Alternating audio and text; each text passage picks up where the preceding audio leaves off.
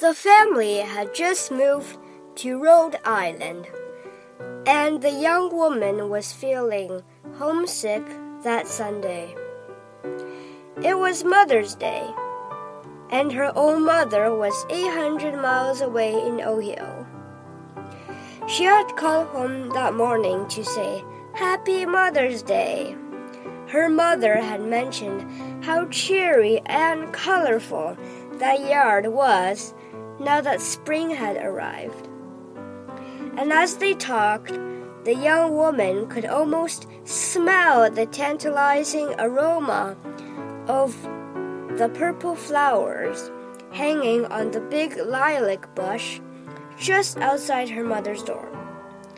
Later, when she told her husband how she missed those lilacs, he popped right up from his chair Let's go get some. I know where we can get you all you want. Get the kids and come on. So off they went, driving into the sparkling May countryside, up past the small villages and new housing developments, past the abandoned apple orchards, past where trees and bushes have devoured old homesteads.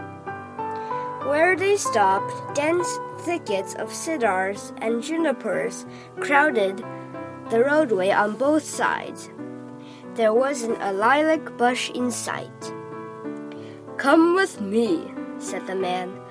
Right over that hill is an old cellar hole from somebody's farm of years ago and there are lilacs all around it.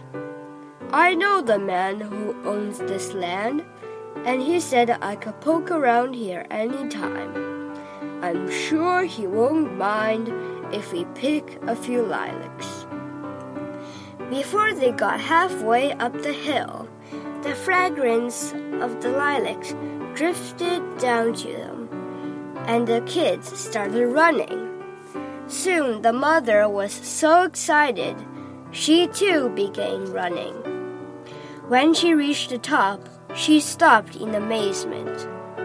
There, far from view of passing motorists, were towering lilac bushes, so laden with the huge cone shaped flower clusters they almost bent double. Smiling with delight, the woman ran to the nearest bush and buried her face in the flowers, drinking in the fragrance and the memories it recalled.